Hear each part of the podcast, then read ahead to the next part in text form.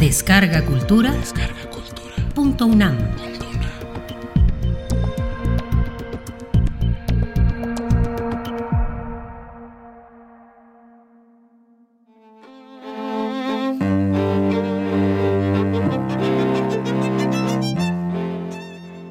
Doxa. Ezequiel Seidenberg.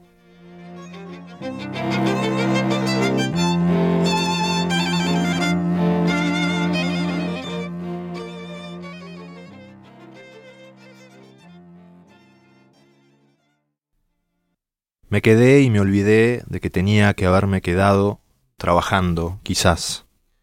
Y abrí los ojos grande, hice una carpa con los codos y el encuentro de las manos. Puse la cara encima. Esa película abrasiva, el halo capilar que empieza a titilarme entre las palmas, eso no puede ser mi gloria. No me glorío en nada que avise cuando va a manifestarse, o nunca me glorié, o nunca supe en qué gloriarme y cómo.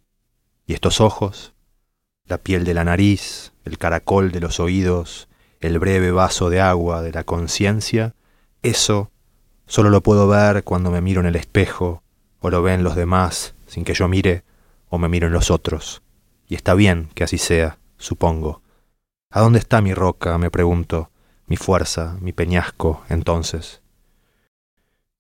Tiene que haber alguna cosa en mí que brille más allá de mí o vaya a hacerlo alguna vez, o lo haya hecho, quizás, sin darme cuenta yo. Y se me ocurre algo.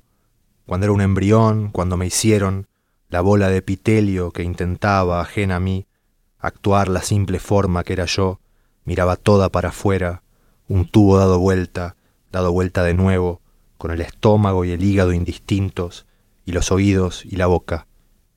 La misma superficie, un guante solo, única esponja flor posada sobre el mismo único eje, fisonomía pura en el abigarrado aire del vientre de mamá.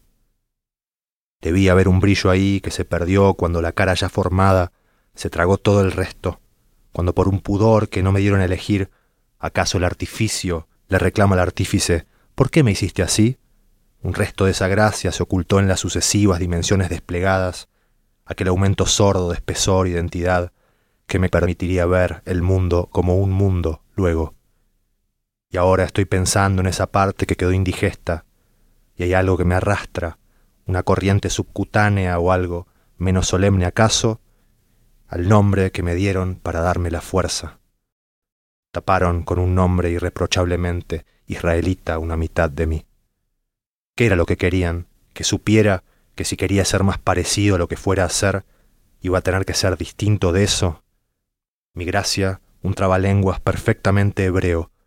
¿Acaso se trataba de algo así como un Scrabble de la identidad? Pensaban que a su hijo le darían más puntos en la vida por tantas zetas y esa Q y la W. Si había alguna cosa en mí que no era idéntica a sí misma, ¿no era mejor acaso hacer visibles las costuras? Si a fin de cuentas la matriz que me engendró jamás escuchó hablar de chica sobre el gueto ni tuvo que saber qué cosa es el exilio en carne propia hasta que, bueno, se exilió papá. Si además fueron ellos los que me criaron, los de la parte árabe, del Líbano, católica o católica a su modo, que borraron de mi nombre.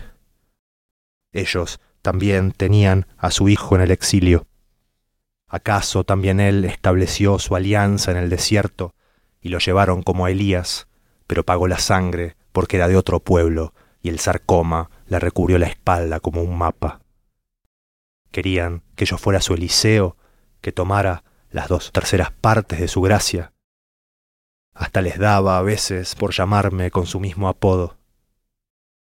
Fue demasiado para mí un árabe imposible, para un judío errado, un circunciso fraudulento que consagró su alianza en el quirófano con el celoso dios de la fimosis. Me acuerdo lo que era, una campana henchida, un girasol de agua se orinaba. Fue demasiado para mí. Pensé que era mejor hacer como con una herida que quisiera suturarse desde adentro para dejar la cicatriz cubierta y proteger mejor la piel.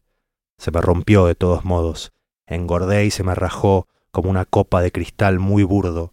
Se llenó de estrías, una retícula delgada, discontinua, sobre el plano vertical, de las axilas a las nalgas, mezcla del diseño de un árbol genealógico desnudo de su fronda y el mapa del genoma.